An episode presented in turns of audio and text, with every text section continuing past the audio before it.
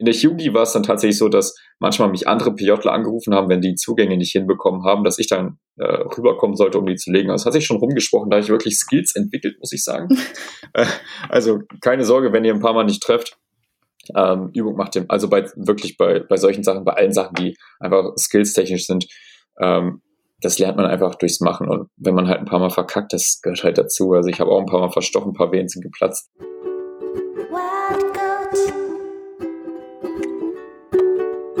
Hallo Servus und herzlich willkommen beim Podcast Vuldigors, deinem liebsten Tiermedizin-Podcast.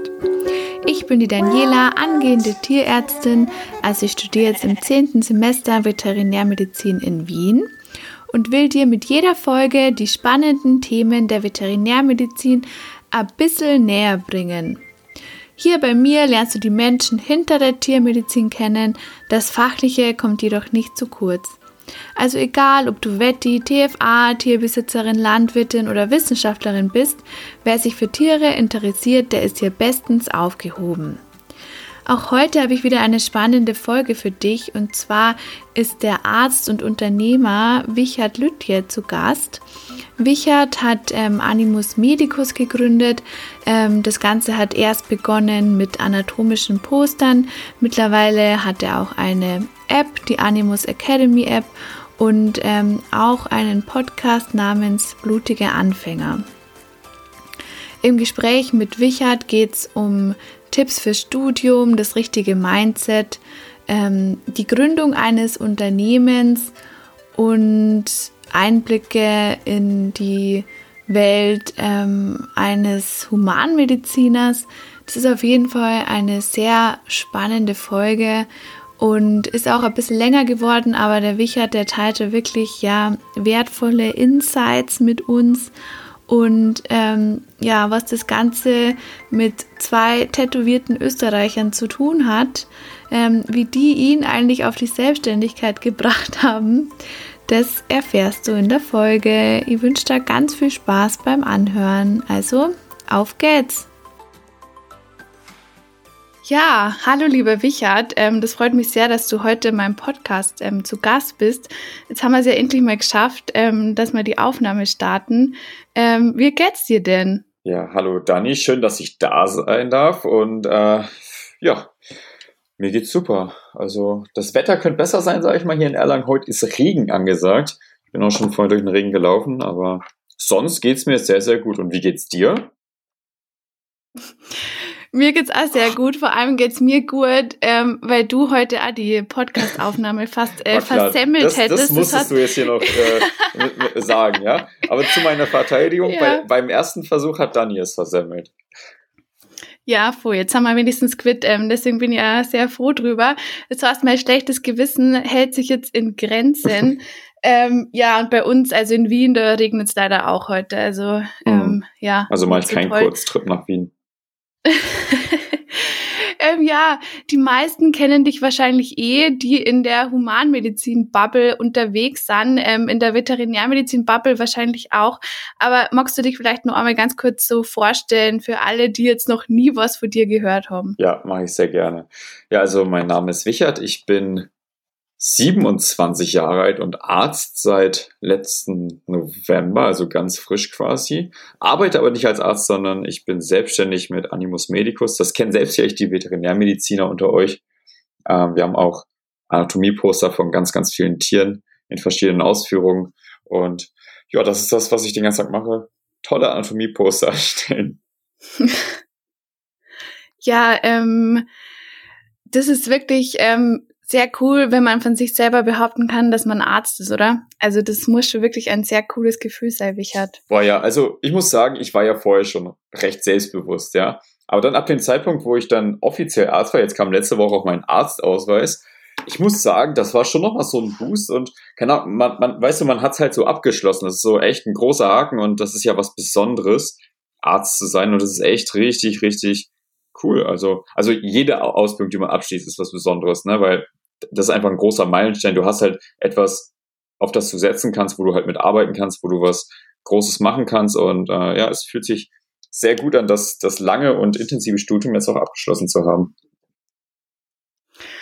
Ja, äh, total. Also bei mir ist ja so, ich bin ja dann nächstes Jahr im März wahrscheinlich fertig ähm, mit dem Studium. Oh. Und ähm, in Wien dauert es ja ähm, ah, so gute sechs Jahre. Aber ich muss auch schon sagen, ich habe schon ein bisschen Muffensausen davor, wenn es dann wirklich losgeht. Weil bisher kann man sich immer nur so verstecken, ja, ja, da, da laufst du halt einfach so als Student rum und denkst dir nichts dabei. Aber wenn du dann wirklich der Verantwortliche bist, dann ist das natürlich eine andere Nummer. Also ich bin da schon mal sehr gespannt drauf, wie das dann wird. Ja, das habe ich schon von ganz, ganz vielen Assistenzärzten gehört. Wenn der Moment kommt, wo du selber deine Unterschrift äh, unter die Zettel setzt und bestätigst, ja, das ist alles richtig und das passt alles so, dann geht halt wirklich so der, der Druck und Nerven geht's dir los, wenn du abends im Bett liegst. Äh, aber cool, dass du auch bald durch bist. Wie sieht denn bei euch so die letzten, oder das letzte Jahr aus, beziehungsweise die letzten Prüfungen? Das weiß ich gar nicht. Ja, also bei uns ist so ähm, in Wien, ähm, das ist ja wieder ein bisschen anders wie in Deutschland. Ähm, wir haben im, also in den, im letzten Jahr, das ist ja das zehnte und elfte Semester dann bei uns, da sind wir im Modul und da können wir uns dann praktisch schon so ein bisschen spezialisieren ähm, auf ein Haupt- und ein Nebenmodul und ich habe jetzt eben als Hauptmodul die Wiederkäuer und als Nebenmodul ähm, Lebensmittelwissenschaften. Aber es gibt zum Beispiel auch noch Kleintiermodul, Pferdemodul, Conservation Medicine, ähm, Reproduktionstechnologie, also genau und Geflügel und Schwein. Also es gibt ähm, ja verschiedene Möglichkeiten, dass man sich schon mal so einen kleinen Schwerpunkt setzt. Also ist eigentlich ziemlich cool, muss ich sagen, ja. Ja, crazy ist ja dann irgendwie auch maximal anders wie bei uns, wo es dann ja das letzte Jahr im PJ ist und dann quasi das letzte Examen mehr ist. ist. Ähm, bei euch ist das ja schon ja. andere Themenbereiche. Ja, voll. ja, wo wir gerade beim Thema Studium sind, wie war denn das Studium so für dich? Ähm, wie hast du das so erlebt? Ähm, hast du irgendwelche Tipps für alle, die jetzt gerade mitten im Studium sind und sich da irgendwie teilweise vielleicht ein bisschen verzweifeln? Ähm, du jetzt als Arzt hast es ja geschafft und kannst da weise in die Vergangenheit zurückblicken. Ähm, ja, vielleicht hast du ja ein paar so coole Tipps für alle, ähm, die es gerade betrifft. Ja, sehr gerne. Ich kann mal gucken, was ich so auskramen kann. Also klar, die ersten Semester war auch ich extrem lost. Ich meine, ich habe mit 20 angefangen zu studieren. Das war 2015 damals. Und äh, ja, ich glaube, so als Medizinärzte ist man generell einfach nur richtig lost, wenn man vorher mhm. nicht irgendwie eine Ausbildung oder so in dem Bereich gemacht hat. Ich meine, ich habe zwei Jahre vorher Abi gemacht und eigentlich dann so noch nicht so richtig was in dem Bereich irgendwie erfahren oder sonst was. Bin dann maximal blauäugig und naiv eigentlich ins Studium rein. Ähm, damals war auch so mein großes Ziel, alles auswendig zu lernen und nicht mit Altklausuren zu lernen, sondern halt alle Skripte wirklich auch zu lernen und äh, durchzulesen, so wie man es als vorbildlicher Erstjahr auch macht.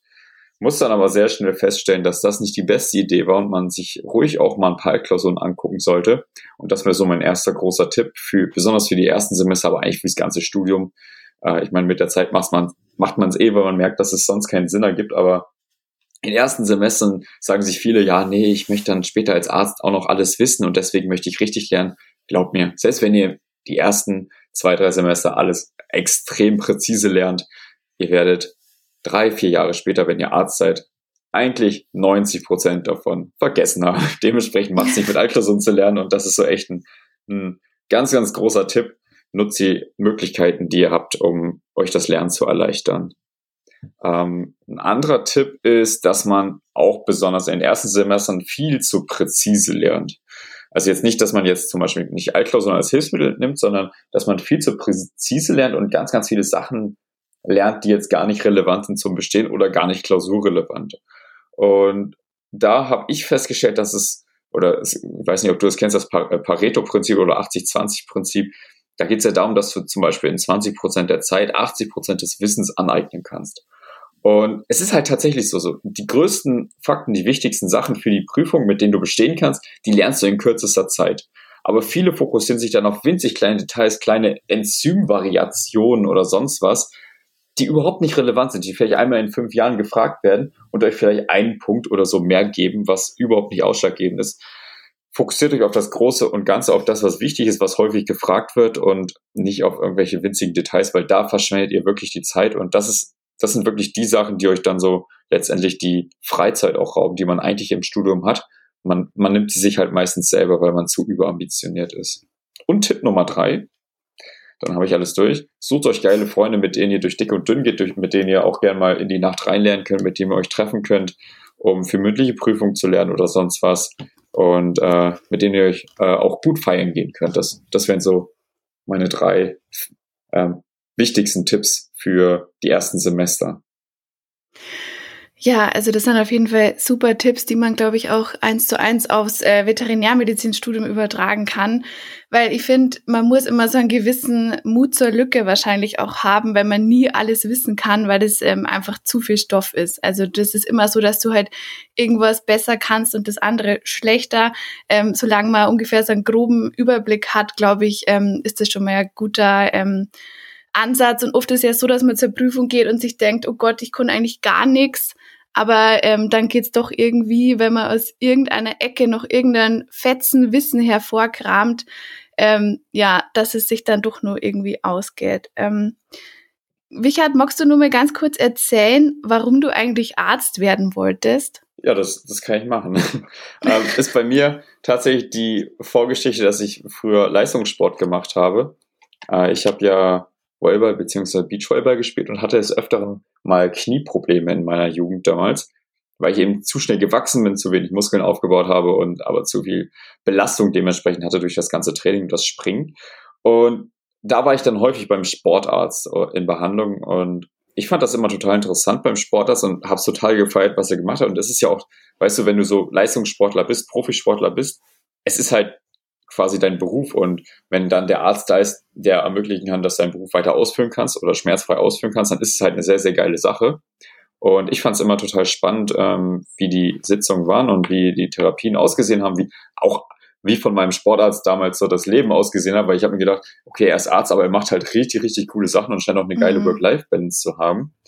Ähm, und immer wenn ich irgendwie im Krankenhaus bin, sei es zu Besuch oder als Patient oder irgendwas mit Ärzten oder Medizin zu tun hatte, ich war immer total fasziniert. Also ich hatte schon immer so ein echt großes Interesse an dem menschlichen Körper und an äh, Medizin im Allgemeinen. Und deswegen war es eigentlich dann so, ab dem Zeitpunkt in der Schule, 11. Klasse war das, wo ich mir Gedanken gemacht habe, was könnte ich später mal machen. War es auch wirklich so das Einzige, was für mich in Frage gekommen ist. Leider mit Profisport äh, damals nicht vereinbar gewesen, weshalb ich mich entscheiden musste. Und äh, ja, ich habe mich dann fürs Medizinstudium entschieden, weil das für mich damals der sichere Weg gewesen ist, weil kannst dir vorstellen, wenn man Profisport macht und eine blöde Verletzung hat, dann kann es halt von heute auf morgen vor, äh, zu Ende sein. Und das war dann quasi so eigentlich als Backup gedacht, aber im Grunde der Ersatz für den Profisport, weil es damit nicht vereinbar war in, in Erlangen, wo ich studiert habe. Hm. Bist du dann eigentlich gleich ins Studium reingekommen oder musstest du dann nur so ein bisschen warten? Oh, das ist auch eine witzige Sache. Also ich habe ich hab ein Abitur von 1,8 gehabt und während des Abiturs den TMS geschrieben. Der, muss ich sagen, war außerordentlich gut. Ich hatte damals, also ich weiß den, ähm, ich, also ich hatte 96 Prozent, ich glaube, das war ein ähm, Rang von äh, 117 oder so oder 113. Mhm. Also es war schon echt ein gutes Ergebnis. Ich habe auch gedacht, maximal vertauscht das Ergebnis oder irgendwie Namen vertauscht. Ich weiß, weißt du, ich habe während des Abiturs geschrieben und irgendwie eine ja, Woche Wahnsinn. dafür gelernt. Also ich habe wirklich mhm. nicht viel gemacht und ich hätte nicht damit gerechnet. Ich war damals halt auch extrem verpeilt und habe auch nur von von einer ähm, Mitschülerin zufällig erfahren, dass es überhaupt ein TMS gibt. Ähm, also wirklich, ich war maximal verpeilt. Und alle, die jetzt ins Medizinstudium reinkommen, wollen und nicht können, die werden mich wahrscheinlich jetzt haten und so. Aber sorry, ich, ich kann nichts dafür. Ähm, aber TMS lief super und ähm, dann wollte ich halt erstmal nach dem Abi dann ein Jahr Vollzeit Profisport machen. Bin also nach Berlin gezogen auf ähm, Sportleistungszentrum und hat da jeden Tag Sport gemacht, ein Jahr lang und habe mich dann beworben fürs, was war das, Wintersemester 14, 15.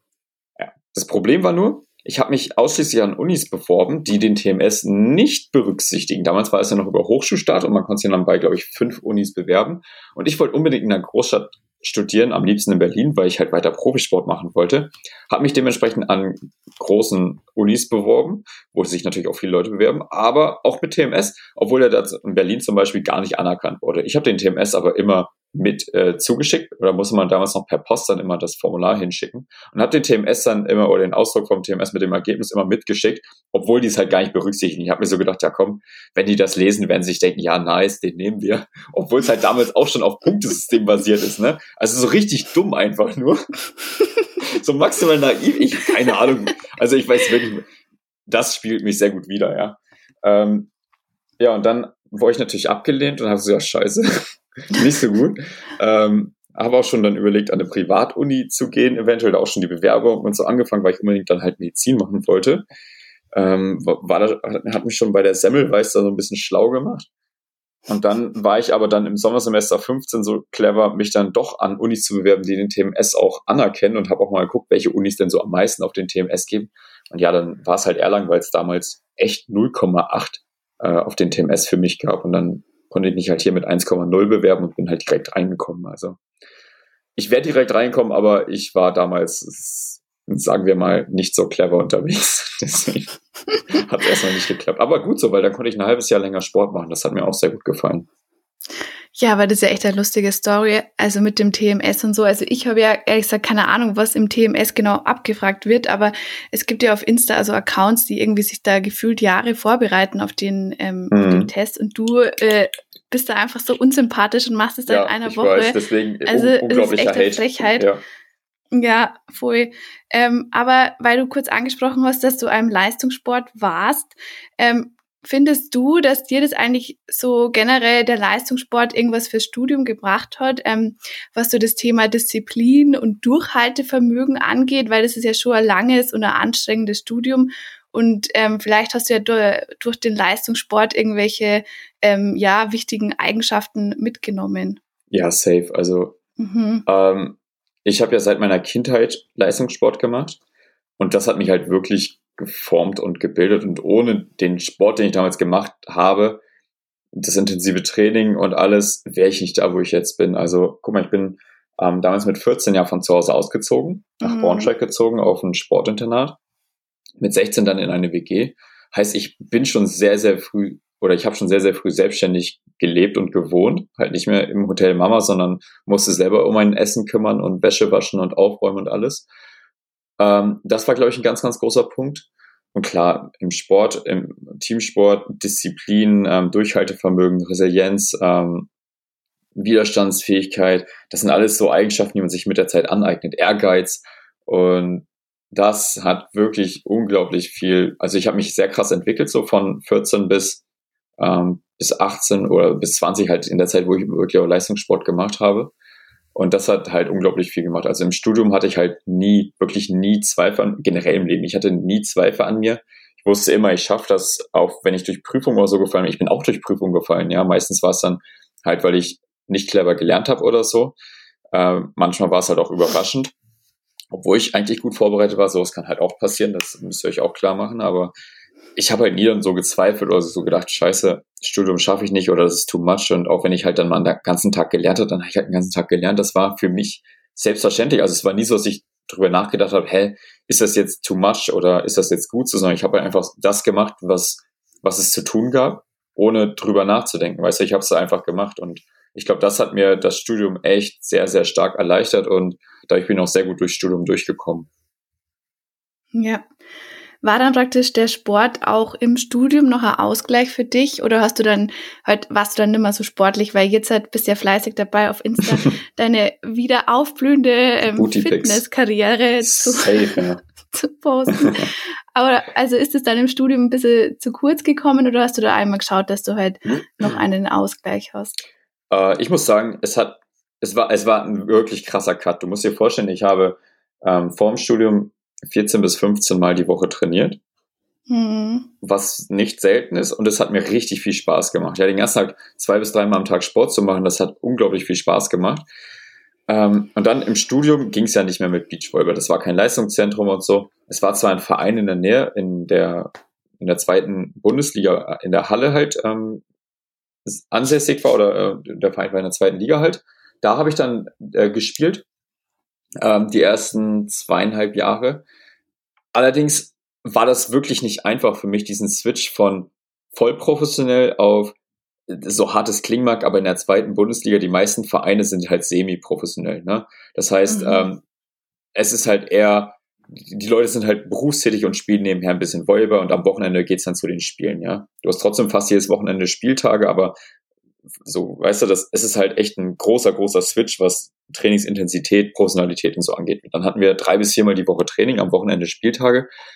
Und am Anfang war es wirklich, wirklich krass, ähm, diesen Switch zu haben, weil wenn ich spiele, dann eigentlich immer Vollgas. So, weißt du, weil für mich war es echt hart zu sehen, so, okay, ja, nice, ähm, spielen ganz cool, aber ich wusste halt, es geht noch viel, viel mehr. Und das war wirklich hart für mich und das hatte ich halt immer irgendwie so im Hinterkopf, weswegen ich mich nie richtig drauf einlassen konnte und weswegen es mir auch nie richtig Spaß gemacht hatte damals in der zweiten Liga. Und dann ähm, gab es halt auch so ein paar Switches im Verein und so, die nicht so nice waren. Und dann habe ich nach ähm, zwei oder drei, nee, ich glaube nach drei Jahren hatte ich dann gesagt, ja, Leute, ich höre auf, äh, weil mir das echt nicht mehr so viel Spaß gemacht hat und auch so mal im Sommer mit ähm, Volleyballern hier aus der Region Beachvolleyball spielen oder so bei gutem Wetter auf, auf den Feldern ist auch ganz cool aber auch da war wieder so der Gedanke, ja, eigentlich geht halt viel, viel mehr und das, keine Ahnung, das raubt mir unglaublich viel Spaß, wenn ich dann nur so hobbymäßig spiele. Ich kann das nicht.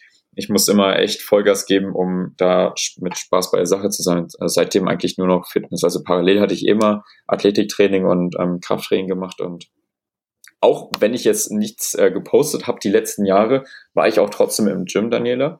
ähm, Auch wenn es hier anschreist, dass ich erst seit dieser Woche poste. ich habe es einfach nicht gepostet, nee. Ähm, aber doch, jetzt aktuell ist halt nur noch so Fitnessstudio ein bisschen. Ähm, ja, also das ganze Thema, dass du Vollgas gibst, ähm, ich finde, das spiegelt sich auch wieder ähm, darin, dass du halt Animus Medicus während des Studiums gegründet hast äh, und das ja äh, vor allem maximal anstrengend war während des PJs. Ähm, ich frage mich eh, wie du das eigentlich so äh, zeitlich hinbekommen hast. Ähm, aber ähm, vielleicht, also um äh, zu beginnen, vielleicht magst du einfach nur mal ganz kurz ähm, erzählen, wie es denn zur Gründung von Animus Medicus eigentlich gekommen ist. Ja, hatte ich jetzt ganz vergessen zu sagen, das war natürlich auch ein Grund, warum ich nicht mehr Volleyball gespielt habe, weil das ähm, Zeit, Geld äh, Verhältnis da eben einfach sich nicht gelohnt hat und ich stattdessen in die Selbstständigkeit gegangen bin, beziehungsweise die halt mehr Zeit geraubt hat. Aber um zu erzählen, wie das alles zustande gekommen ist, muss ich weiter ausholen und wir gehen zurück ins Jahr 2014. Damals war ich in Berlin, mhm. äh, wie gesagt, im, äh, eigentlich den ganzen Tag im Sport unterwegs und war dann zufällig mal am Alexanderplatz. Für alle, die in Berlin waren, das ist eigentlich der Touristenplatz überhaupt, ähm, wo man eigentlich immer hingeht zum Shoppen oder sonst was. So. Da wurde ich von zwei Österreichern angesprochen. Einfach so bin auf der Straße. Sie haben gefragt, ob ich Interesse daran habe, ein bisschen Geld dazu zu verdienen. Du musst dir vorstellen, das waren so tätowierte Österreicher, die eher so halb legal aussahen. Aber weißt du, Geld verdienen als ähm, 19-Jähriger, da wirst du hellhörig. So, also haben wir uns zusammen hingesetzt, einen Kaffee getrunken und die haben so erzählt, ja, hier, super geiles Produkt, wenn du das weiterempfiehlst an ganz vielen Leuten und die, die sich das Abo holen, dann verdienst du halt passiv Geld damit. Ich so, wow, geil, krass und dann so Firmenwagen und so, wow, cool und äh, krasse äh, Videos emotional und so voll Motivation. War alles Bullshit, aber so bin ich letztendlich gestartet in das Thema, ähm, dass es noch mehr gibt, außer den Standardweg, dass es mehr gibt, als nur zu studieren, 40 Jahre lang zu arbeiten und dann in der Rente zu leben. Ähm, und da fing das alles so bei mir an, so im, im Kopf so ein Change zu sein, dass man halt was es für eine Macht ist, wenn man einfach irgendwas hat, wo, selbst wenn es nur ein paar hundert Euro sind, als Student ist das ja super viel, wenn es halt ein paar hundert Euro so nebenher im Monat sind, ähm, sich da was aufzubauen oder was zu entwickeln. Und dann habe ich halt erstmal ein paar Jahre mit Network Marketing versucht, mit verschiedenen Produkten. Ähm, das hat alles überhaupt nicht funktioniert bei mir. Ah, habe ich auch überhaupt nicht gefühlt, muss ich ehrlich zugeben. Sorry an alle meine Freunde, die ich damals voll gespammt habe. Ähm, und dann halt mir auch weiter schlau gemacht und geguckt, wie kann man denn Geld verdienen online äh, so der Klassiker, den man eigentlich als junger Mensch äh, googelt, wie kann man online schnell reich werden sozusagen. Und äh, da, da habe ich verschiedene Möglichkeiten so kennengelernt, neben Network Marketing. Das ist ja nur ein kleiner Bestandteil und das, ich will es jetzt nicht in Dreck ziehen. Es gibt auch sehr, sehr viele Unternehmen, die sehr, sehr gut funktionieren und toll sind. Ähm, ich habe dann angefangen, Webseiten zu bauen, auf denen ich Produkte empfehle, also theoretisch das gleiche nur selber. Ähm, und mein, mein, meine erste Seite war volleyball-experte.de. ja, guck mal, ich, ich meine, ich komme aus Volleyball, ich hatte die Erfahrung und auf der Seite habe ich halt so Artikel geschrieben über mhm. Volleyballschuhe und Knieschoner. Da habe ich Produkte empfohlen, immer so Top 5 für Männer, Top 5 für Frauen. Und diese Produkte habe ich auch oder verlinken auf Amazon. Und äh, gibt ja das Amazon Partnerprogramm, das kennt ja jeder eigentlich, der ja. so ein bisschen Instagram macht. Ähm, da gibt es halt so fünf bis zehn Prozent Provision von Amazon, wenn die Leute dann über den Link irgendwas einkaufen. Müssen jetzt nicht die Schuhe sein, wenn sie auf Amazon kommen und sich dann meinetwegen Zahnbürste kriegen, kriege ich auch da zehn Prozent oder fünf Prozent oder was weiß ich. So, damit fing alles an. Und damit habe ich tatsächlich geschafft, innerhalb von wenigen Monaten auf Google echt weit vorne zu ranken, dass wenn Leute Volleyball-Schuhe Test eingegeben haben, dass ich auf Platz eins war. Und da kamen dann dementsprechend halt auch viele Besucher auf die Seite. Ähm, und mit der Zeit habe ich da wirklich so 200, 300 Euro im Monat passiv verdient, was echt krass ist, weil du musst dir vorstellen, ich habe die Seite einmal erstellt, musste halt jede Saison die Schuhe und Knieschuhe äh, aktualisieren. Aber damit habe ich dann eben so meine, mein erstes Geld verdient. Und das ging dann so weiter, dass ich gesagt habe, weil das ist ja nur ein kleiner Bestandteil, den du dann von Amazon bekommst, dass ich gesagt habe, hey, warum soll ich nur Produkte empfehlen? Ich kann ja auch selber welche verkaufen. Das ist Amazon FBA. Das kennen auch sehr, sehr viele Leute. Das war auch die letzten Jahre ein super Trend dass man irgendwie selber Produkte gesourced hat und die unter der eigenen Brand so designt hat und dann auf Amazon weiterverkauft hat. Mein erstes Produkt war ein Basalthermometer zur Zykluskontrolle für Frauen, mit dem sie den Zyklus berechnen konnten durch die Basaltemperatur zur natürlichen Familienplanung oder zur Verhütung, wann man eben Fruchttage, äh, fruchtbare Tage hat und wann nicht. So, das war damals auch voll der Trend. Äh, 2017 habe ich damit angefangen. So, und damit ging es dann weiter. Das lief auch wirklich sehr, sehr gut, muss ich sagen. Ähm, und da habe ich dann gedacht, hm, warum sollte ich auf Amazon verkaufen, wenn ich auch selber eigene Produkte in einem eigenen Shop verkaufen könnte? Weil da muss ich nicht 30 bis 40 Prozent an Amazon abdrücken, weil die ziehen wirklich richtig viel. Und dann ähm, führt das eine zum anderen, habe ich noch andere Sachen versucht, aber so to make a long story short, 2019 oder Ende 2018 kam dann die Idee mit Animus. Ähm, da hatte ich nämlich ein ganz, ganz altes Anatomiebuch von meinem Opa geschenkt bekommen. Ähm, mit so alten Zeichnungen, die halt so aussehen wie die Poster. Und ich habe mir gedacht, boah, wie geil wäre das, diese, diese Seiten quasi in groß ähm, an den Wänden hängen zu haben. Und habe auch so mit Freunden drüber gesprochen. Alle haben so gemeint, ja, richtig nice, äh, würde ich mir safe aufhängen. Und da wusste ich, weil ich bin ja selber die Zielgruppe, da wusste ich direkt, okay, das, das ist richtig nice. Und habe es halt einfach mal angefangen. Da haben wir mit fünf Produkten angefangen. Äh, damals nur Vintage. Ich glaube, das war das Herz, das aufgeschnittene Herz, das äh, Gehirn, die Lunge und der knöcherne Schädel. Die fünf, noch damals richtig schlecht gezeichnet, muss ich mir wirklich eingestehen. Ähm, wir haben ja alle Motive mehrfach überarbeitet und äh, damit ging es aber los und bereits in den ersten Wochen haben echt schon einige Kunden bestellt und ja, so, so, so ging es alles los und ähm, so ist Animus immer weiter gewachsen. Ähm, 2019 ging es los. Neben PJ um auf deine Frage zurückzukommen jetzt, das war nämlich das Ausholen, zehn Minuten, äh, neben des PJs, wo er natürlich in, der, in Vollzeit in der Klinik arbeitet und Animus schon eine gewisse Größe hatte, wo es auch echt viel zu tun gab und das nicht mehr so nebenher war. Ja, das war echt stressig. Also das war ein hartes Jahr. Ich, hab, ich war ja Vollzeit in der Klinik, habe immer versucht, so früh wie möglich nach Hause zu gehen, weil ich da schon wusste, okay, ich werde danach erstmal nicht als Arzt arbeiten, sondern halt weiter Animus machen. Ähm, dementsprechend war das PJ wirklich belastend, weil es nicht mein Ziel war, da jetzt viel zu lernen, sondern halt einfach das Ding abzuhaken und dann nach Hause zu kommen, um zu, äh, zu arbeiten. Und das war schon intensiv, sage ich dir. Das, also ich bin echt froh, dass ich da jetzt durch bin und eigentlich so mein Leben frei bestimmen kann, wo, wann ich wie arbeite und äh, jetzt nicht mehr nebenher Pflichtveranstaltungen wie Uni oder so habe. Aber ja, das ist so die Story. Ja, das, also ich lieb's einfach, dass du in Berlin da von zwei tätowierten Österreichern angesprochen so, wurdest. Das ist, das ist ohne Witz, die Story ist so. Aber weißt du, wäre ich damals oh nicht so. Gott. Ich, das war in einer Phase, da bin ich, da habe ich gesagt, hey komm, du lebst nur einmal. Ähm, why not? Da war ich auch einmal so in Berlin in der Stadt und da war so ein, äh, so ein, ein Hack Me Teddybär und ich habe gesagt, komm, ich mache mit dem Hack Me Teddybär jetzt ein Foto. Einfach so, weil, weißt du, ich, hab, ich war damit so, hey, du, du, du lebst nur einmal, nimm doch mal so ein paar Sachen mit. Und hätte ich damals diese Einstellung nicht gehabt, hätte ich, ich meine, die sahen wirklich skurril aus, ja, so tätowiert, so ein bisschen assi. Ähm, weißt du, ja, gut. Aber hätte ich es nicht gemacht, dann hätte ich mich wahrscheinlich niemals selbstständig gemacht, bin ich ehrlich. Ja, das ist einfach nur eine sehr gute Botschaft, dass man vielleicht sich einfach mal auf Dinge einlassen sollte, die man sonst vielleicht nicht machen würde. Also das YOLO-Motto war da vielleicht echt sehr sinnvoll. Ja. Ähm, magst du ähm, vielleicht nur mal ganz kurz darauf eingehen, wie denn das PJ so war? Ähm, weil das war ja dann wahrscheinlich unter der ähm, Corona-Phase und mhm. war das dann, also war das dann irgendwie äh, war dann dein Teil online oder war das dann trotzdem alles in Präsenz? Ähm, wie hat es denn ungefähr so ausgeschaut vom ähm, Ablauf und vom Zeitaufwand her? Ja, also ich kann euch beruhigen, PJ Online, das äh, wird es glaube ich nirgendwo geben, weil im, im PJ, das ist ja das praktische Jahr, der letzte Teil des äh, Medizinstudiums und das online zu machen, das so, als würden die Ärzte von zu Hause arbeiten, weil du machst ja quasi ärztliche Tätigkeiten über ein Jahr. Ähm, mhm. Und das, das kannst du ja nicht von zu Hause machen. das ist so, als würde der Chirurg von zu Hause arbeiten. So. Ja, außer man macht PJ im, Telemedizinbereich, was es glaube ich nicht gibt. Aber nee, das war schon alles in Präsenz, aber deutlich eingeschränkt. Also bei mir ging es ja los in der Psychiatrie, äh, das Weiterzial. Und da muss ich sagen, das war wirklich schade, weil genau in dem Zeitpunkt, wo es losging, ich glaube zwei, drei Wochen später, wurde die halbe Station quasi entlass, äh, oder entlassen. Ähm, eigentlich sind es 25 Patienten gewesen, aber dadurch, dass ganz viel Pflege von der Psychiatrie in die Innere mussten, um eben die ganzen Covid-Patienten zu versorgen und den Krankenhausbetrieb äh, aufrechtzuerhalten, mussten wir eben auch die Hälfte von den Patienten abgeben. Und dann waren es halt wirklich irgendwie so 12, 13, 14 Patienten auf vier Ärzte plus ein PJler. Ähm, dementsprechend war das überschaubar, was man machen konnte.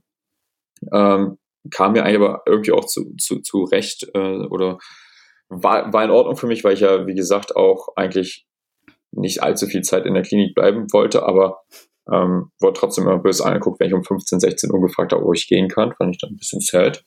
Äh, aber ja, das war so das erste Tertial. Ähm, und dann hatten wir die beiden Pflichttertial, das in der Inneren und in der Chirurgie. Und ähm, ja, da war ich bei mir in der Inneren zwei Monate in der Gastro und zwei Monate in der Kardiologie. Und in der Chirurgie, was jetzt nicht unbedingt mein Wunschfach war, beziehungsweise das war das letzte Tertial, ähm, das, wo ich dann schon ganz, ganz sicher war, dass ich äh, ganz viel arbeiten möchte bei Animus. Äh, da habe ich dann ganz viel Dienst- und Nachtdienst übernommen, wodurch man zusätzliche freie Tage gewinnen konnte und dementsprechend war ich da kaum im Tagesgeschäft involviert. Also habe ganz viele Wochenenddienste übernommen oder Nachtdienste, wo man dann quasi nachts im gesamten chirurgischen Haus als PJler verantwortlich ist für die Blutentnahme und für die Zugänge. Und ähm, manchmal kann man auch durchschlafen. Manchmal wird man halt in OP gerufen, wenn die da Hilfe gebraucht haben. Und so sah das dann eigentlich bei mir aus, das PJ. Das heißt, du hast dann eigentlich nach dem PJ, hast du dich dann da schon bei bestimmten praktischen Skills ähm, sicher gefühlt? Also wie jetzt zum Beispiel, wenn du sagst, du warst äh, zuständig für die ganzen Zugänge und so. Das heißt, das äh, war dann schon mal eine Gmade Wiesen, wenn man auf äh, Bayerisch sagt. oder oder äh, wie, wie fühlt man sich denn eigentlich dann so nach dem PJ? Also fühlt man sich dann da schon irgendwie so bereit für die Klinik, also für das Leben als Assistenzarzt oder ist man dann immer nur so, so lost? Also ich habe da ehrlich gesagt keine Ahnung, ähm, mhm. Ja, inwiefern einen das dann halt eben auf den späteren Arbeitsalltag vorbereitet. Ja, ich glaube, bereit fühlst du dich nie. Auch wenn du ja, die, die erst, also ich habe mit vielen Assistenzärzten gesprochen, die seit ein paar Monaten gearbeitet haben, die haben gemeint, die ersten Monate ist man so lost. Ich meine, nicht nur die Verantwortung, auch die ganzen Aufgabenbereiche, du lernst halt im Studium die Basics. Und alles, was mit dem Fach spezifisch zu tun hat, besonders mit dem ganzen Alltag, die Untersuchung, die ganzen Skills und so, das lernst du halt erst, wenn du es wirklich machst. Und klar, du musst halt erstmal reinfuchsen. Aber ich muss sagen, äh, wenn es jetzt so um praktische Tätigkeiten wie Blutentnahmenzugänge geht, äh, Blutentnahmen liefen bei mir eigentlich schon so ganz gut. Im PJ ist ja auch dafür bekannt, besonders in der Inneren und in der Chirurgie, dass man das recht viel da machen darf. Ähm, ich muss sagen, vor dem PJ habe ich nicht einen erfolgreichen Zugang gelegt. Die ersten zwei erfolgreichen Zugänge habe ich in der Psychiatrie gelegt. Und dann ging es in der Inneren los, wo ich wirklich jeden Tag irgendwie fünf, sechs Zugänge legen musste und dann konnte ich es auch. Und in der Chirurgie war es dann tatsächlich so, dass manchmal mich andere PJler angerufen haben, wenn die Zugänge nicht hinbekommen haben, dass ich dann äh, rüberkommen sollte, um die zu legen. Also hat sich schon rumgesprochen, da habe ich wirklich Skills entwickelt, muss ich sagen. Äh, also keine Sorge, wenn ihr ein paar Mal nicht trefft ähm, Übung macht dem, also bei wirklich bei, bei solchen Sachen, bei allen Sachen, die einfach skillstechnisch sind, ähm, das lernt man einfach durchs Machen. Und wenn man halt ein paar Mal verkackt, das gehört halt dazu. Also ich habe auch ein paar Mal verstochen, ein paar Venen sind geplatzt.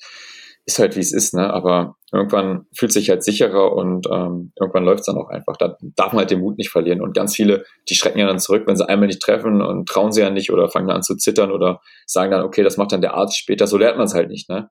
Ähm, ich habe da auch manchmal gesessen, habe einen Patienten fünf, sechs Mal gestochen, bis es dann halt geklappt hat. Und danach weißt du halt auch, woran es gelegen hat. Danach weißt, entwickelst du halt auch Fähigkeiten, wie es eben besser geht. Und ähm, das ist, glaube ich, unglaublich wichtig halt. Also ich, in der Tiermedizin ist sicher ähnlich, dass man halt die Tiere können sich nicht so gut beschweren jetzt, ne?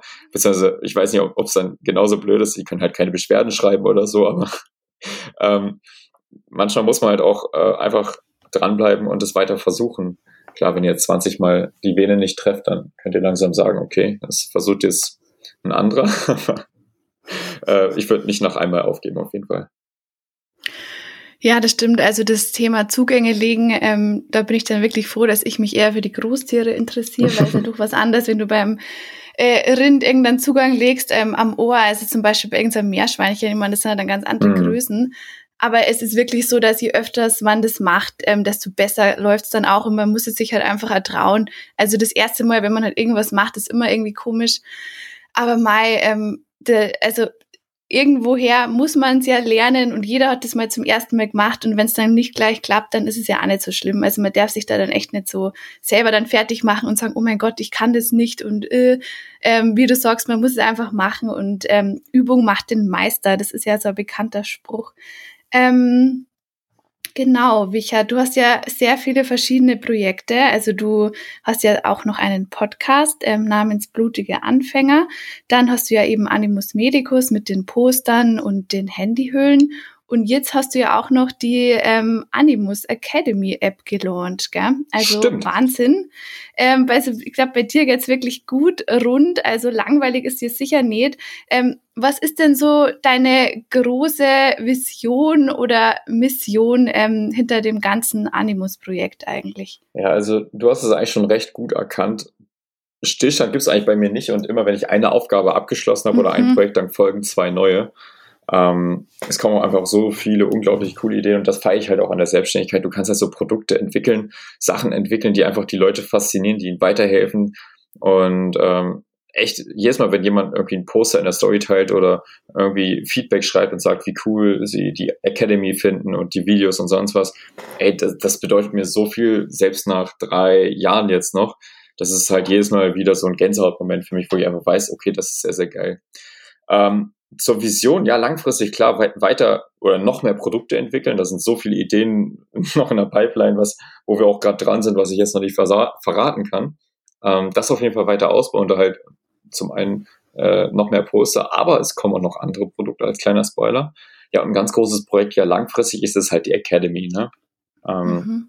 Da quasi Menschen helfen, medizinische Inhalte besser zu verstehen durch Erklärvideos, durch Handouts, ähm, durch PowerPoint-Präsentationen, durch, durch so kleine Mini-Testate, die man machen kann, um das Wissen zu testen.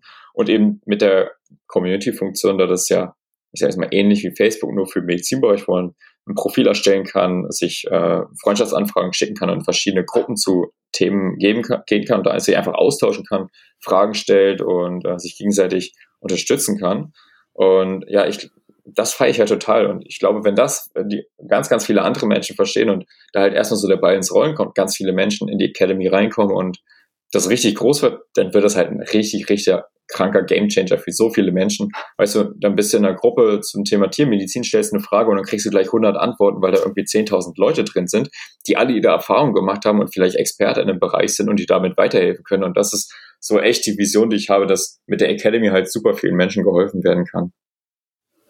Ja, das ist echt richtig cool, weil dann hat man das praktisch gleich alles irgendwie auf einem Fleck gesammelt und muss dann nicht mühsam rumgoogeln oder sich irgendwelche Leute zusammensuchen. Ähm, vor allem, weil es in der Tiermedizin, also als ich da halt, ähm, bevor ich halt studiert habe, ähm, gegoogelt habe, ähm, ja, wie das Studium denn so ist, ähm, dann gab es eigentlich kaum Informationen und bin dann halt immer nur sehr negativ angehaucht. Ähm, ja dass das halt irgendwie so anstrengend ist und dass man halt eh nichts verdient und ähm, dass, dass ähm, die Personen das halt nicht nochmal machen würden. Deswegen ist es, glaube ich, auf jeden Fall gut, wenn man da halt einfach so Gruppen hat mit Gleichgesinnten, wo man halt dann eben auch verschiedene Perspektiven bekommt und nicht nur jetzt irgendwie so paar Meinungen. Ähm, genau. Äh, dann ist ja auch so, dass ähm, so, so eine App, äh, die baut sich ja jetzt nicht von alleine auf und jetzt auch generell Animus Medicus ist ja mittlerweile ein großes ähm, Unternehmen. Du hast ja, glaube ich, auch fünf Mitarbeiter oder so, oder? Mhm. Kann das sein? Ja, fünf? ja genau. Genau, genau. äh, also richtig cool, dass du dir das halt einfach so aufgebaut hast, so nebenbei. Ähm, wie bist du denn da jetzt so grundsätzlich vorgegangen? Also äh, hast du dir da jetzt irgendwie Hilfe gesucht, ähm, bevor halt eben das erste Poster dann erstellt war, oder hast du das irgendwie alles so, so selber gemacht, so Learning by Doing mäßig?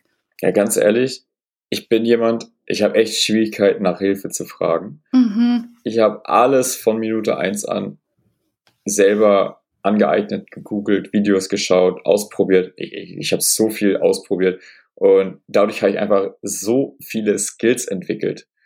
ähm, dadurch, dass ich Aufgaben halt anfangs überhaupt nicht abgegeben habe, ähm, kann ich halt alle Bereiche des Unternehmens selber machen und steuern und, und leiten und habe halt, sei es Webseiten bauen, sei es Produktentwicklung, Photoshop, Illustrator, äh, Canva, irgendwelche Programme, E-Mail-Marketing, ähm, Instagram, weiß ich, äh, Werbung schalten. Ähm, das sind so viele einzelne Teilbereiche, die man als Außenstehender gar nicht sieht, die zu einem Unternehmen aber essenz, äh, existenziell äh, dazugehören.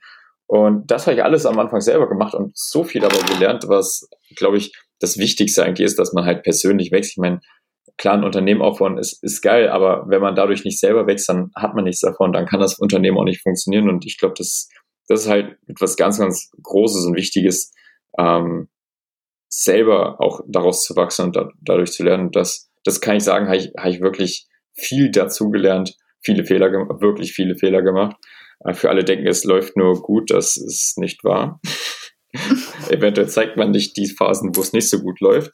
Ähm, aber ja, das gehört dazu. So ist, so ist das Leben im Unternehmen und so ist das Leben im Allgemeinen. Es gibt immer Höhen und Tiefen, aber wichtig ist, dass es eben langfristig in die richtige Richtung geht. Ähm, Animus Medicus, Animus Medicus hat jetzt ja ähm, so 45.000 Follower auf Instagram, gell, irgendwie sowas. Ähm, 57.000. Ja, oh mein Gott, sorry. ähm, das ist ja Wahnsinn eigentlich, was das für, für große Anzahl eigentlich ist, ähm, dafür, dass, dass ja eigentlich Humanmedizin an sich wahrscheinlich auch eher eine Nische ist. Ähm, wir ist es denn eigentlich so groß geworden? Also hast du dir da irgendwie so eine krasse Strategie überlegt ähm, oder war das halt einfach alles irgendwie so, ist es dann so mit der Zeit einfach gekommen? Also generell mit Wichert Wiss Wissen oder Differentialdiagnosen Donnerstag, ähm, also diese ganzen einzelnen Puzzleteile, ähm, die ja dann eben zusammen ähm, ja diese große Strategie ähm, ergeben, war das dann einfach alles wahrscheinlich so, so eine Entwicklung, oder? Also war schon auch mit Strategien. Ne? Ähm, mhm. du, du, musst sehen, Animus ist ja ein Unternehmen. Viele Leute nehmen Animus überhaupt nicht als Unternehmen wahr, sondern als Influencer. Ähm, ja. Was ja auch in Ordnung ist. Aber das merkt man halt ganz, ganz krass bei manchen Nachrichten oder so.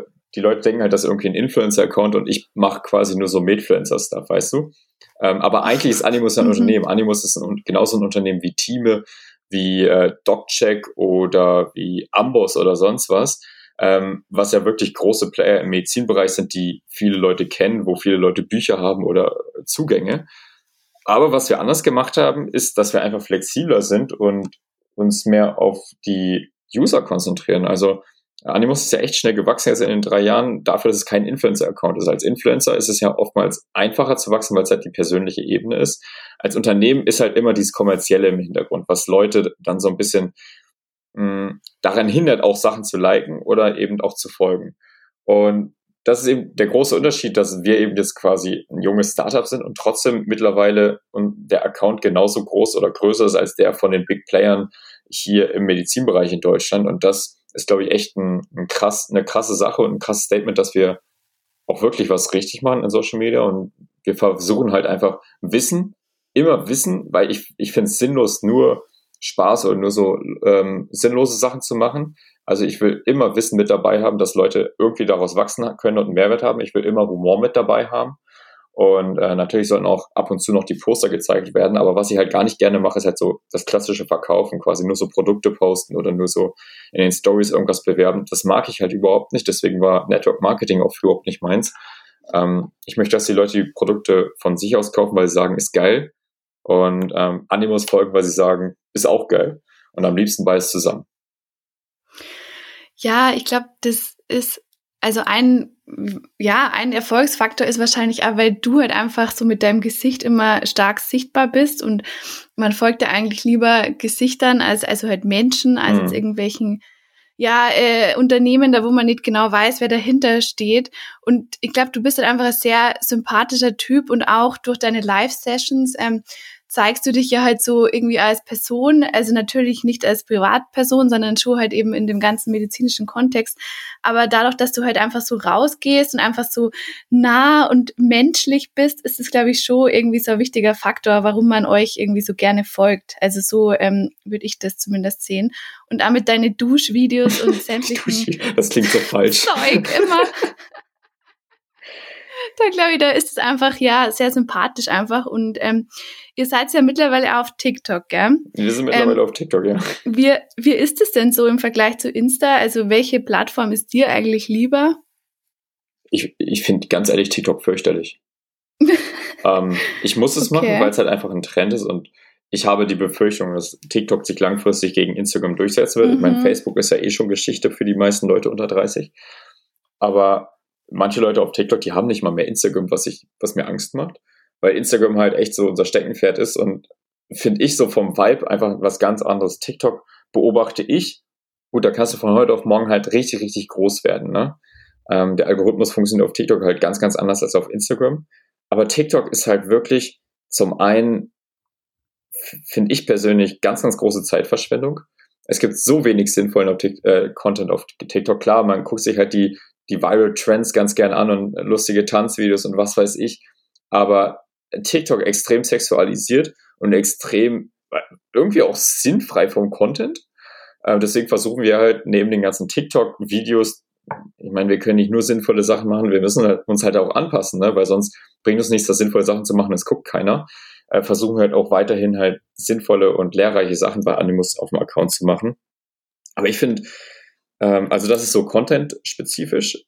Und was äh, die, die Community zum Teil da angeht, finde ich, das ist ja so klassisch dieses Gen Z, was jetzt nicht mehr mein Jahrgang ist. Und ähm, finde ich auch manchmal krass. Ich weiß, das ist halt so jetzt das, das Ding, das ist halt einfach jetzt so, äh, Kultur, es hat er einfach verändert, aber wie respektlos und, ähm, und keine Ahnung, beleidigend teilweise da reagiert wird und ähm, dass manchmal überhaupt gar kein gar nicht drüber nachgedacht wird, was man schreibt, wie man schreibt und dass gar kein Blatt vom Mund genommen wird und so. Weißt du, ich würde sagen, ich bin gut erzogen und ich weiß, wie man Leute respektvoll behandelt und da habe ich teilweise das Gefühl, die Leute schreiben wirklich einfach so richtig asoziale Kommentare, was ich echt unglaublich krass und schade, ich finde es wirklich schade, weil wir, äh, auch wenn man es nicht glaubt, wir geben uns unglaublich viel Mühe auf Instagram und auf TikTok es ist sehr, sehr viel Arbeit. Es ist, ähm, macht uns natürlich auch Spaß, aber trotzdem ist es sehr viel Arbeit. Und was da manchmal zurückkommt, finde ich echt schade. Deswegen bin ich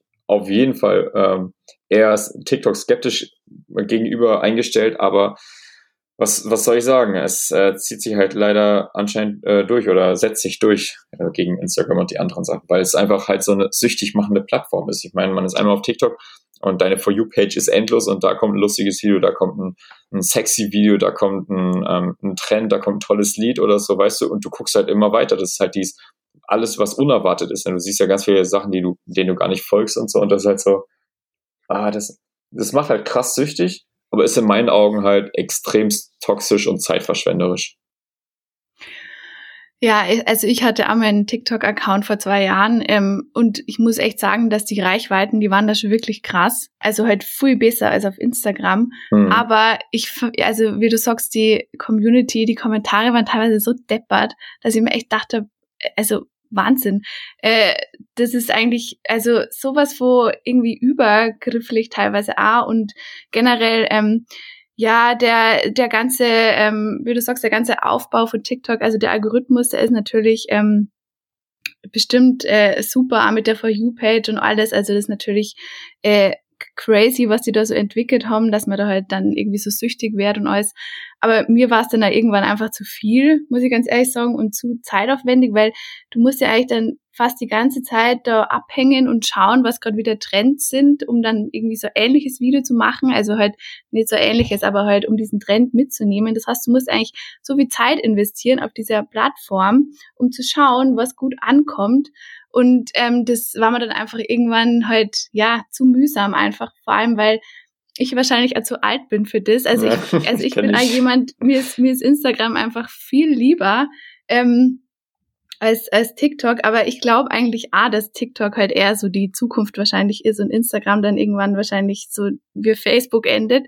Ähm, aber ja, ähm, sicher nicht schlecht, wenn du also da halt auch irgendwie deine, deine Inhalte postest, aber das sind dann wahrscheinlich schon auch andere als auf, auf Insta, oder? Also man konnte es ja nicht einfach die dann eins zu eins äh, die gleichen Videos verwenden für Instagram und TikTok, oder? Weißt du, teilweise denken wir uns, ja, wenn wir es schon aufgenommen haben und es ganz gut funktioniert hat, warum nicht?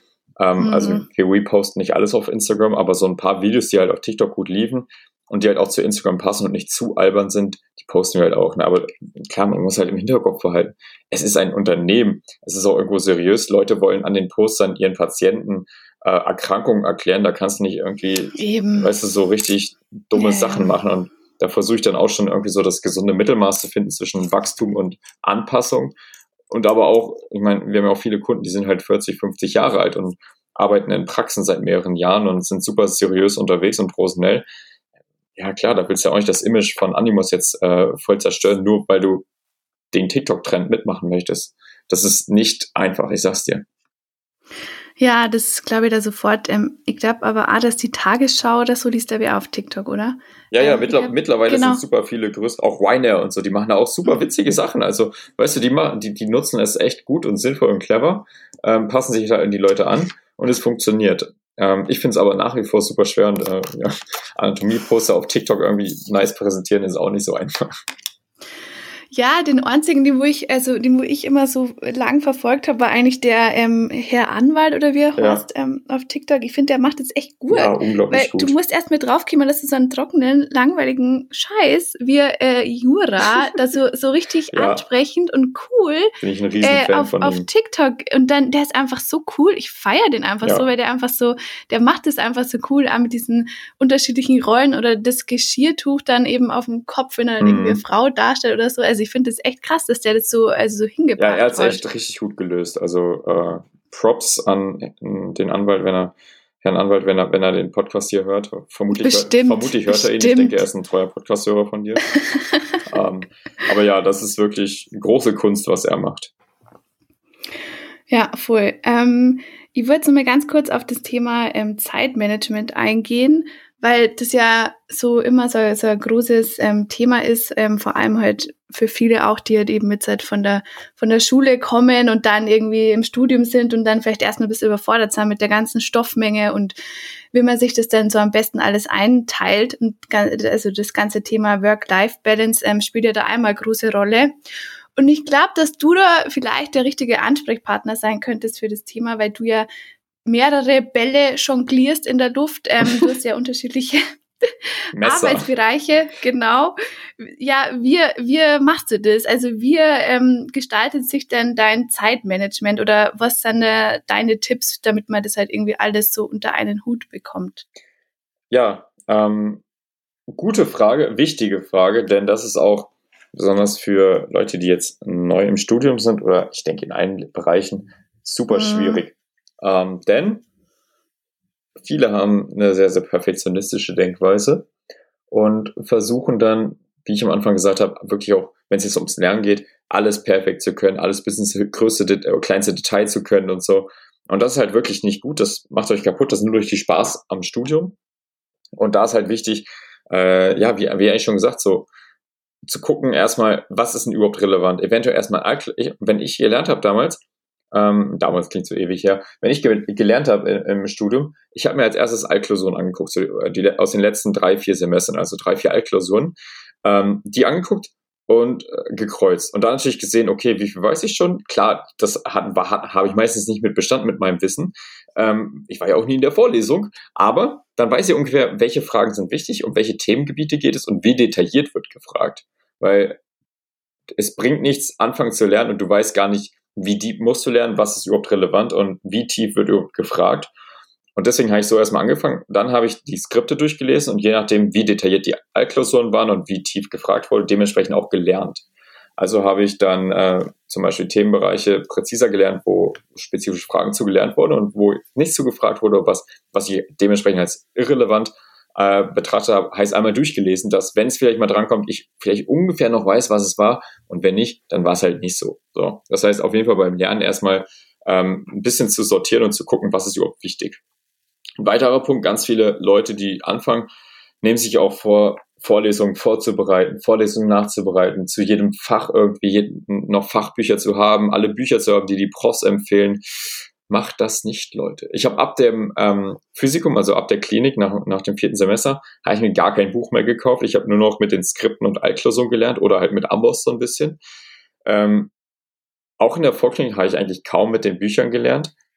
Also ihr braucht wirklich nicht jedes Buch zu kaufen. Leiht euch die Bücher lieber in der, in der Uni-Bib oder so, da kann man auch immer verlängern oder ihr bringt es halt zurück und leiht euch neu, neu aus, falls ihr irgendwie mehr als, was weiß ich, wie lange man ausleihen kann, vier Wochen oder so lernen wollt.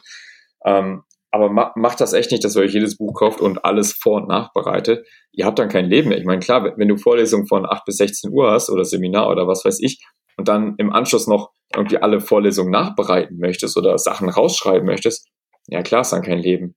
Ist es wichtig, das zu machen? Würde ich eher weniger wichtig betrachten. Ähm, man muss halt schauen, dass man in der Prüfungsphase früh genug anfängt.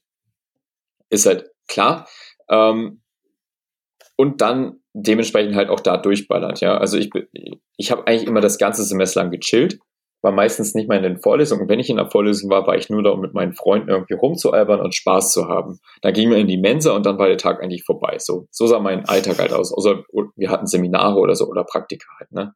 Und dann war halt Prüfungsphase, zwei, drei Wochen vor der ersten Prüfung habe ich angefangen zu lernen.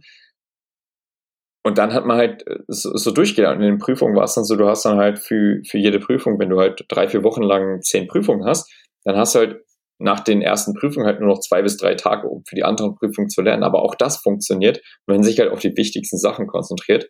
Und so kann man wenigstens das ganze Semester chillen. Und wenn jetzt im, äh, vom Anfang vom Semester die ähm, Vorlesung nachbereitest, glaub mir, auch in der Prüfungsphase wirst du dich nicht mehr daran erinnern können.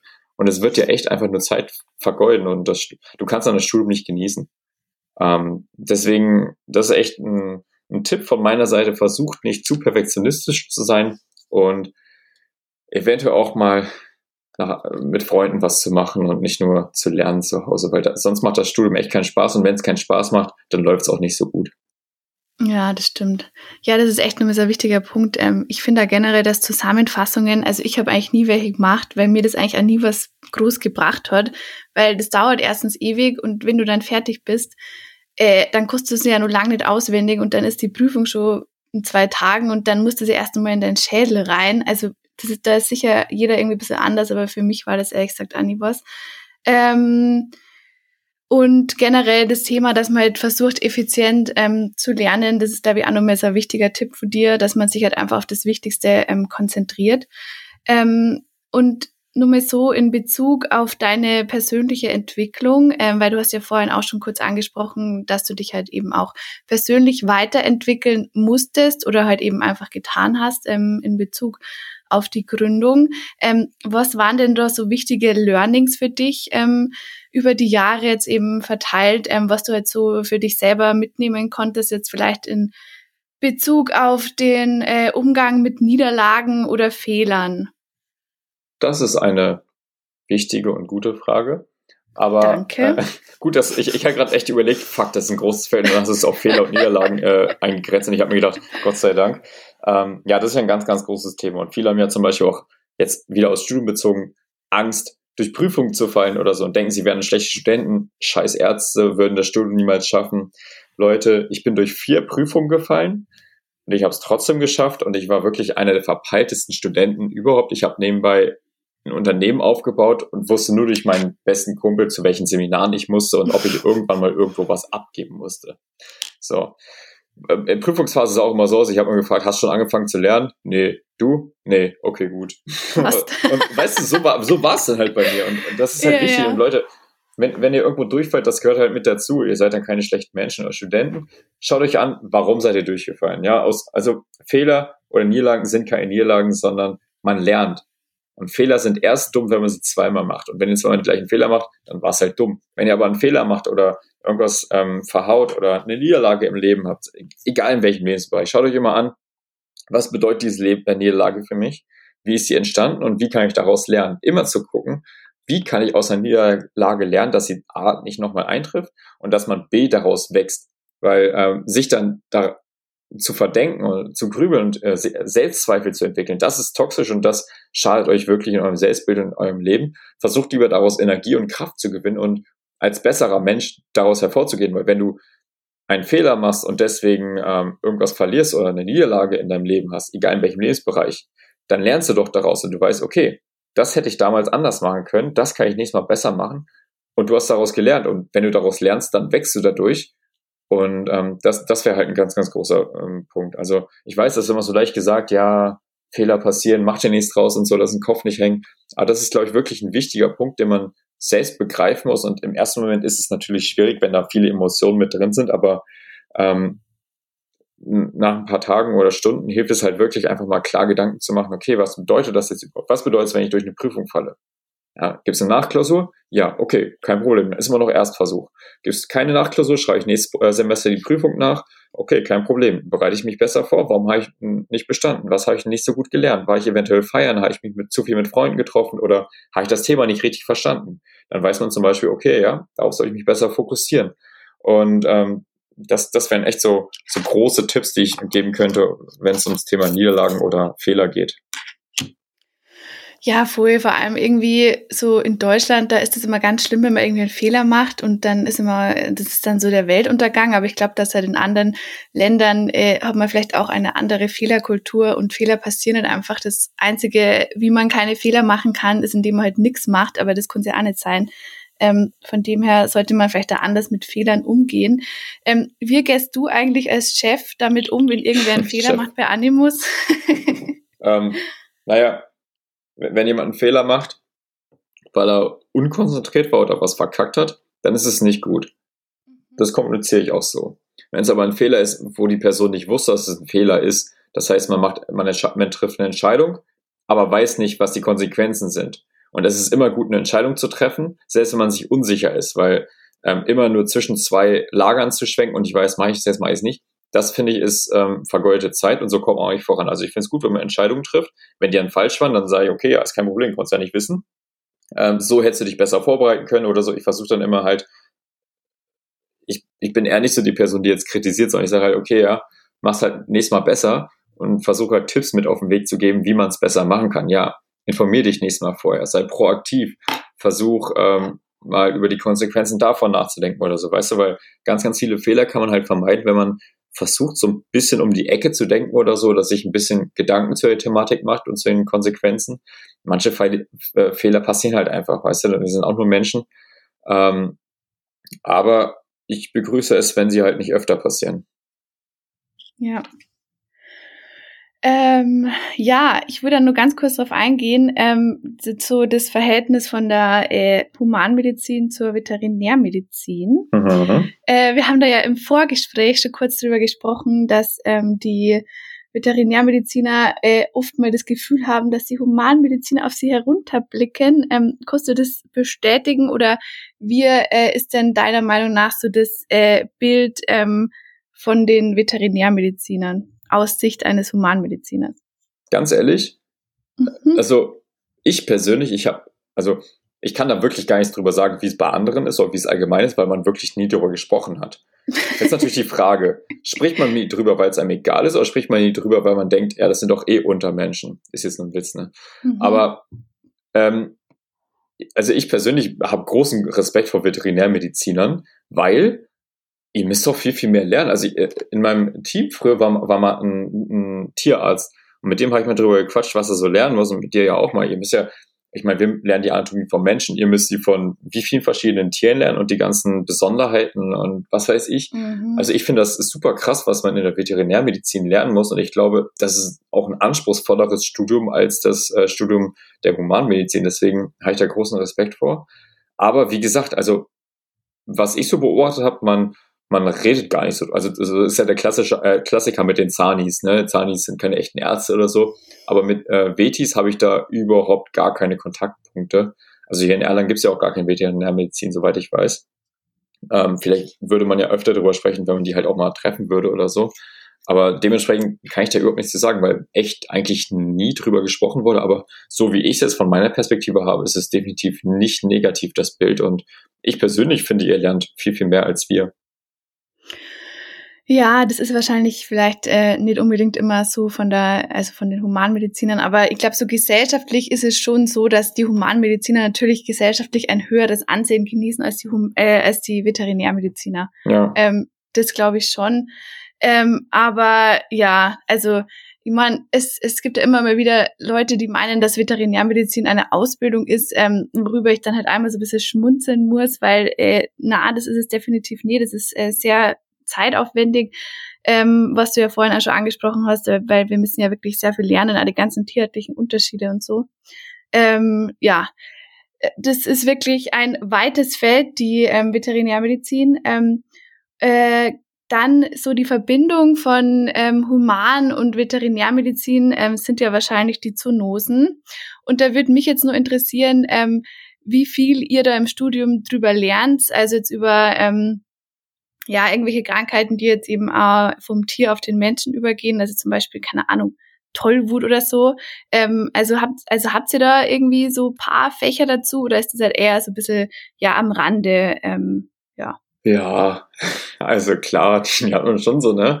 Äh, in ja, Mikrobiologie, Infektiologie, das sind so die Fächer, vielleicht teilweise auch in Innere, so, weißt du, so Sachen wie Toxoplasmose oder sowas, ne? mhm. ne? Das ist ja besonders für Schwangere relevant, ja. ja genau. Also das hat man dann schon auch präziser und sonst halt so ein paar Sachen, ja.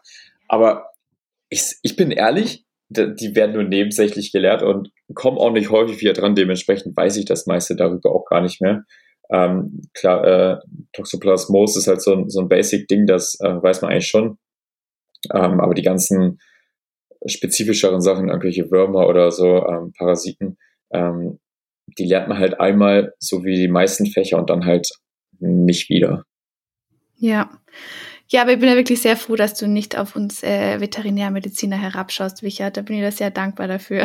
Nein, ey, ohne Witz. Also ich, ich finde es generell, egal in welchem Status man ist oder was man ist, man sollte nie auf irgendwen herabschauen. Also ich finde das ja generell fürchterlich, wie teilweise so mit Menschen umgegangen wird. Ja. Oder wie man, weißt du, also ich finde es wichtig, man sollte jeden mit Respekt behandeln. Man kann von jedem Menschen was lernen.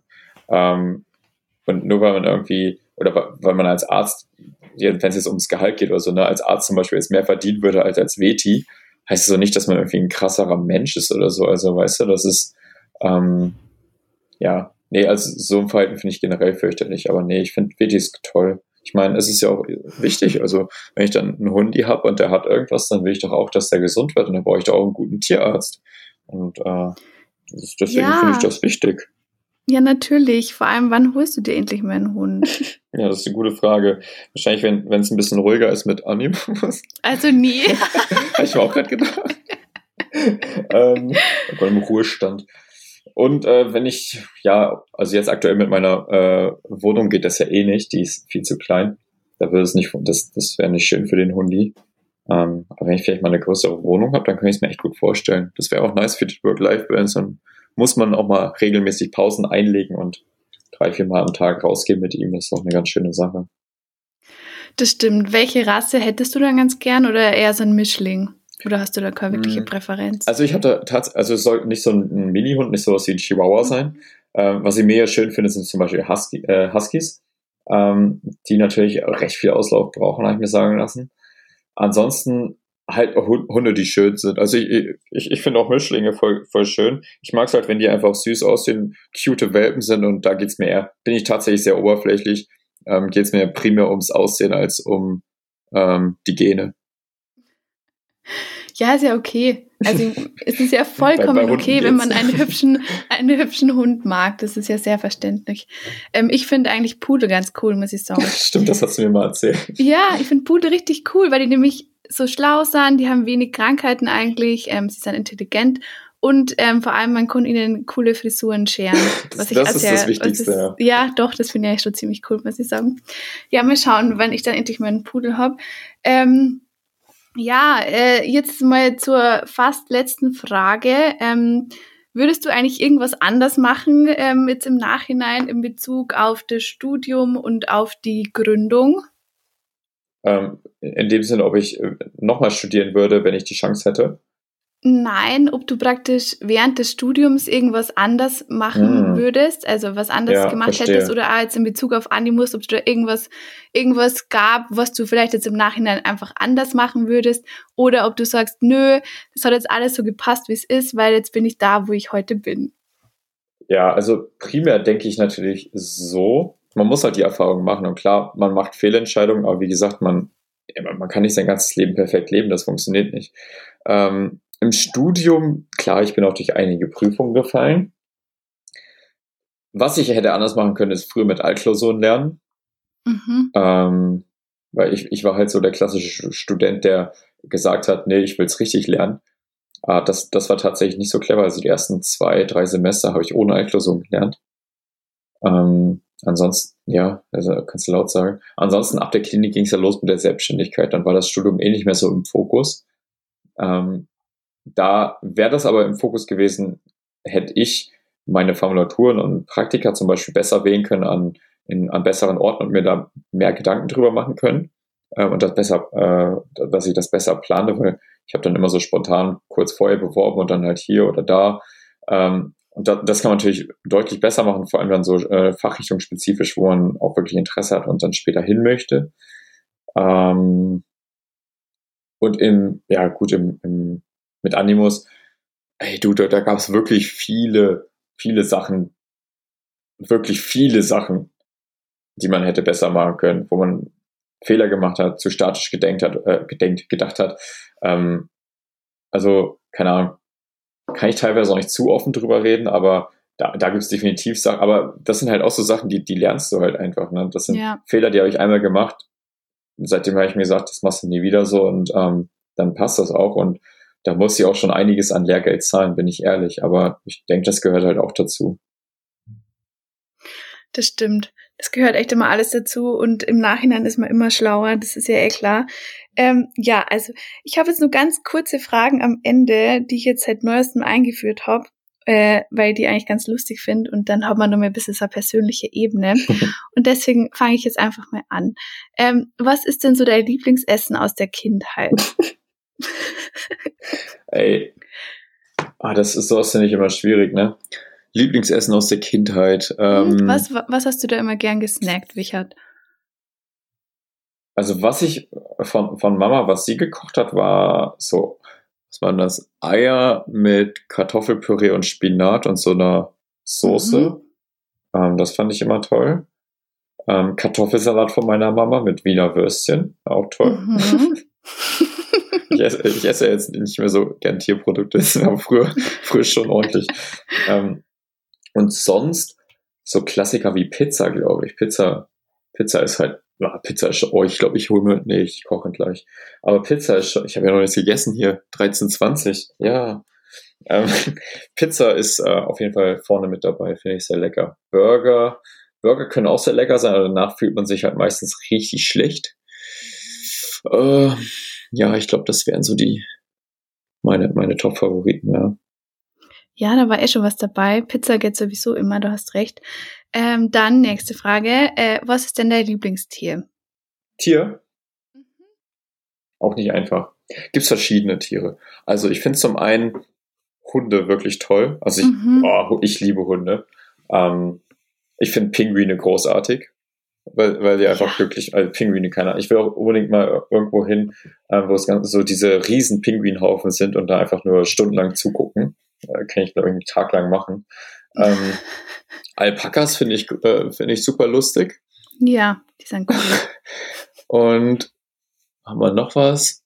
Ja, ich glaube, das sind so erstmal drei wichtige Vertreter. Gibt sicher noch mehr. Ich, ich mag allgemein Tiere, ne? Also ich bin super. Ich hatte auch früher tatsächlich überlegt, äh, Tiermedizin zu studieren.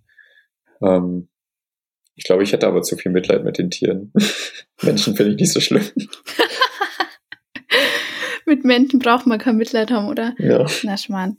Ähm, genau. Dann nächste Frage. Ähm, was bedeutet für dich Glück?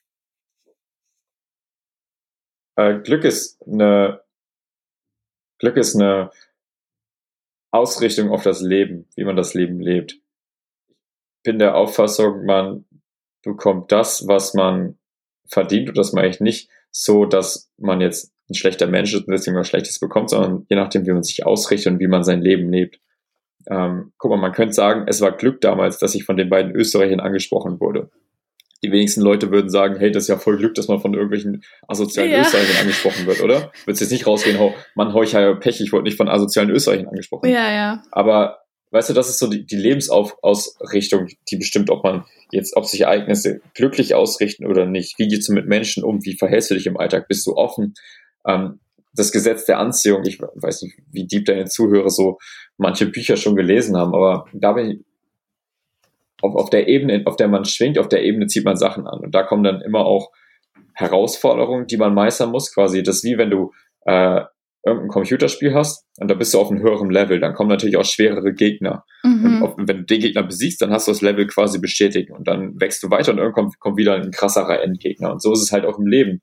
Und wir wachsen halt ständig und wir ziehen die Dinge an, auf die wir uns fokussieren. Where, where focus goes, energy flows, äh, flows. Das heißt, wenn du dich ständig darauf konzentrierst, wie blöd auch dein Leben ist, wie äh, müde du bist, wie wenig Spaß du hier hast, wie unfair das ganze Leben ist, dann wird dein Leben dir auch nicht allzu viele tolle Sachen in den Schoß spielen. Und die tollen Sachen, die kommen, die wirst du dann meistens nicht sehen. Wenn du aber offen im Leben bist und positiv und versuchst, das Beste draus zu machen mit dem, was du hast und dankbar bist, ich glaube, dann wirst du auch ein ganz, ganz anderes Leben leben können. Und ich, ich glaube nicht, dass es sowas gibt, gibt wie, hey, der hat Glück, der hat kein Glück, sondern man bestimmt selber, ob man quasi Dinge, die andere als Glück definieren, anzieht. Ja, und vor allem, ich meine, wenn man jetzt das Glück hat, äh, in Deutschland geboren zu sein, dann hat man eigentlich eh schon irgendwie so einen Sixer im Lotto gewonnen. Und wenn man dann nur versucht, irgendwie das Beste aus dem Leben zu machen und einfach mehr anpackt und schaut, dass man was erreicht, dann hat man wirklich super Voraussetzungen, einfach, dass man glücklich sein kann. Also das muss man schon auch sagen. Ähm, ja, voll. Das heißt, du glaubst dann eigentlich auch an Karma? Ja, ich glaube, ich glaube an Karma, das muss ich nicht immer. Ah, das, ey, dann, äh, das, ist echt deep jetzt, ne? Ja, doch, das muss schon ein bisschen deep sein, Wichert, sonst ist okay. ja low. Also ich mache auch gerade ein sehr, sehr intensives und deepes Coaching zu dem Thema, deswegen kann ich da auch ein bisschen ausschweifen, aber mache ich, also ich mache es oberflächlich. Also Karma heißt ja im Grunde, ich bin scheiße zu dir und irgendwann, sei es von dir oder vom Leben, kriege ich quasi die Retourkutsche. Ähm, oftmals gibt es ja Menschen, die anderen Menschen in ihrem Leben oder sich selber bereichern und dadurch anderen schädigen. Das ist nicht gut, weil dadurch raubst du anderen Energie, in was für einer Form auch immer, sei es Geld, Zeit oder irgendwie Freude oder sonst was, und bereicherst dich dadurch. Und dann, das ist etwas, es ist ein Ungleichgewicht. Und Karma hat im Grunde die Funktion, dieses Ungleichgewicht das, wodurch du dich ungerechtmäßig bereichert hast, wieder auszugleichen. Das heißt, es wird dir irgendwann wieder genommen und sei es in diesem Leben oder im nächsten Leben, wenn du ähm, wiedergeboren wirst. Und ähm, das, das halt so, viele Leute denken sich so, ja, mir passiert schon nichts, ich kann mein Leben leben, wie ich möchte, ich kann anderen Menschen schaden. Und ähm, dann kann es eben passieren, dass man quasi, wenn es dann darum geht, wie dein Leben im nächsten Leben wird, dass du dann mit einer ganz, ganz großen negativen Energiebilanz aufwachst oder geboren wirst, dass du ganz, ganz, ich sage jetzt mal Pech hast, ja, ganz, ganz viel negative Ereignisse, ganz schwierige Startpositionen, weil du einfach mit ähm, Minuspunkten aus deinem vorherigen Leben rausgegangen bist. Ja, das ergibt Sinn. Vor allem, also wenn man grundsätzlich durchs Leben geht mit der Einstellung, dass man anderen Menschen schaden will, ähm, ja, hm, das ist so unbedingt die beste Einstellung. Also da gibt es sicher bessere äh, Motive mit denen man sein Leben äh, bestreiten kann. Ähm, ja, nächste Frage. Wann bist du denn entspannt? Nie. äh, guck mal, das Ding ist, ich hab, Wenn du schläfst, ja, vielleicht. Ich, ich, ich habe eine recht gute Grundentspannung, ja. Also, mhm. das sagen auch ganz, ganz viele zu mir. Ich habe halt so eine Ausstrahlung, ich wirke sehr ruhig und bin der geborene Psychiater quasi und habe halt so eine innere Ruhe, die ich ausstrahle. Heißt ja nicht, dass ich jetzt in meinem Kopf auch ruhig bin, sondern ich strahle es halt aus. Ähm, auf der anderen Seite habe ich, denke ich, auch eine sehr gute Resilienz. Das heißt, Sachen, wo andere Leute durch die Decke gehen würden, stresstechnisch, mhm. sage ich halt, okay, es ist halt so, machen wir das Beste draus. Und ich glaube, das ist halt ein ganz, ganz großer Vorteil bei mir, dass ich überhaupt das ganze Zeug geschafft habe mit Studium, Selbstständigkeit, Sport und so weiter.